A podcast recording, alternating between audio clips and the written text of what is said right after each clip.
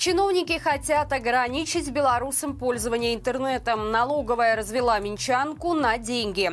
Очередной автобус белорусского производства сгорел в Санкт-Петербурге. Подробнее об этом и не только я расскажу вам далее. В этим временем подписывайтесь и ставьте лайк этому видео. Сразу три крупные белорусские торговые сети «Остров Чистоты», «Буслик» и «Алми» находятся в кризисной ситуации. Об этом сообщил глава Министерства антимонопольного регулирования Алексей Богданов. По словам чиновника, сейчас ведется работа по оздоровлению сетей. Однако подробности он не раскрыл. При этом ведомство отвергает информацию о том, что проблемы связаны с госрегулированием цен. По официальной версии в сетях наблюдались ошибки с ведением бизнеса. В то же время трудности у отечественных ритейлеров начались как раз в прошлом году, когда государство начало контролировать цены. Острова Чистоты и Буслика образовались большие задолженности перед банками и инвесторами, а выручка существенно упала. Одновременно Буслику пришлось значительно сокращать количество торговых площадок. Сейчас их осталось всего 14. Аналогичная ситуация и у Алми. Единственный вариант по спасению сети, который смог предложить Март, это сдавать в аренду часть ее площадей.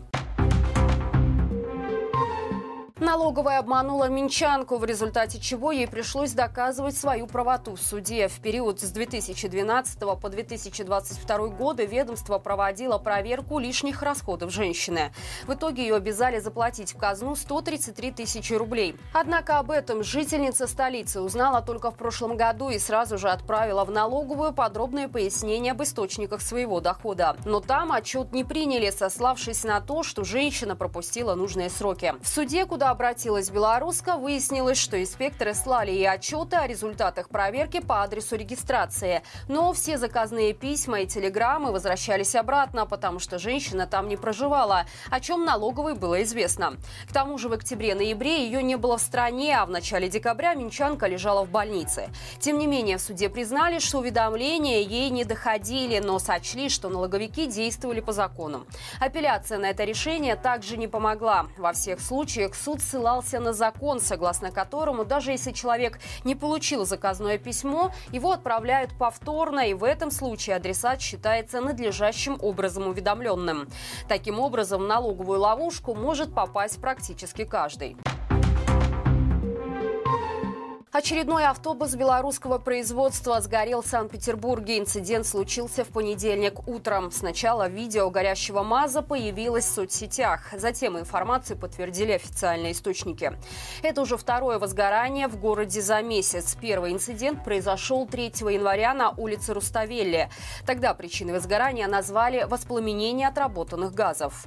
Важно отметить, что автобусы МАЗ горят подозрительно часто. В 2022 году, например, в одном только только Санкт-Петербурге сгорели по меньшей мере 6 автобусов белорусского производства. В связи с частыми ЧП в прошлом году город был вынужден отказаться от эксплуатации 137 наших МАЗов, но довольно быстро автобусы все же вернулись на дороги города. Проблему ранее признал сам Лукашенко, однако в итоге обвинил во всем неких конкурентов, заявив, что автобусы МАЗ очень качественные и в Беларуси с ними нет никаких проблем. Хотя это, конечно же, неправда. Например, 12 октября 2020 2022 года три автобуса сгорели в Витебском автопарке.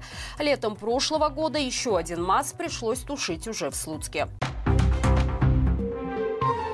Чиновники хотят помешать белорусам заходить на запрещенные интернет-сайты. Для этого в стране планируют заблокировать доступ к VPN-сервисам. Об этом сообщает издание «Флагшток», которое обратило внимание на любопытный документ, не опубликованный официально, но странным образом оказавшийся на сайтах школ. Вся эта работа ведется под видом борьбы с киберпреступностью, однако истинные мотивы чиновников очевидны. В документе указано, что на КГБ, милицию и Минсвязи возложена задача по ограничению ограничению трафика пользователей на запрещенные ресурсы через блокировку VPN. Подобные меры уже предпринимаются в России, где имеется список сервисов, доступ к которым закрыт. Впрочем, белорусские чиновники в своей борьбе против свободы в интернете могут зайти еще дальше. Согласно документу, в их планы входит создание единой автоматизированной системы мониторинга информационного пространства, с помощью которой можно подавлять неугодные режиму ресурсы. Страны Балтии создают на границе с Белоруссией и Россией общую линию обороны. Об этом министры обороны Латвии, Литвы и Эстонии договорились в пятницу. В ближайшие годы на своих границах они построят различные оборонительные сооружения, целью которых будет сдерживание и при необходимости защита от военной угрозы.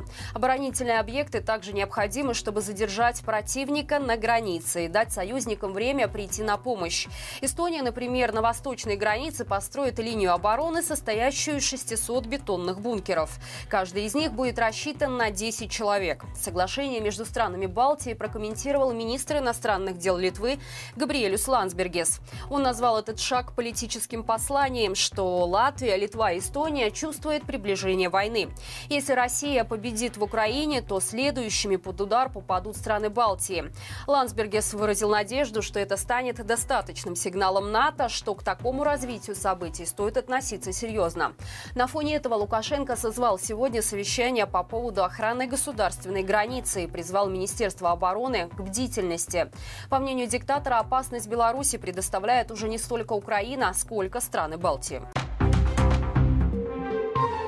Во Франции выставили на аукцион яхту, которая, вероятно, принадлежала белорусскому миллиардеру. Ее стоимость оценивают 8-10 миллионов евро. Судно вмещает 10 гостей, которых можно разместить в пяти каютах с собственными ванными комнатами. Удобства на борту также включают кондиционер, барбекю, пляжный клуб, кинотеатр, джакузи на палубе, наружную аудиосистему, бассейн и телевизоры во всех каютах и на открытом воздухе. Французские медиа пишут, что судно конфисковали во время время расследования об отмывании денег неназванным белорусским миллиардером. Подробности уголовного дела не раскрываются, как и имя владельца яхты. Но по данным итальянских журналистов, которые проводили расследование по этому вопросу, судно действительно принадлежало некому белорусскому финансисту. Друзья, в конце хотим поделиться с вами приятной новостью. Нам удалось набрать в ТикТок 100 тысяч подписчиков. Надеемся, что с вашей помощью мы не остановимся на этой цифре. Поэтому заходите к нам на канал, подписывайтесь и ставьте лайк. Именно благодаря вам нам удается доносить правду до большего числа жителей нашей страны. До встречи завтра и живи Беларусь!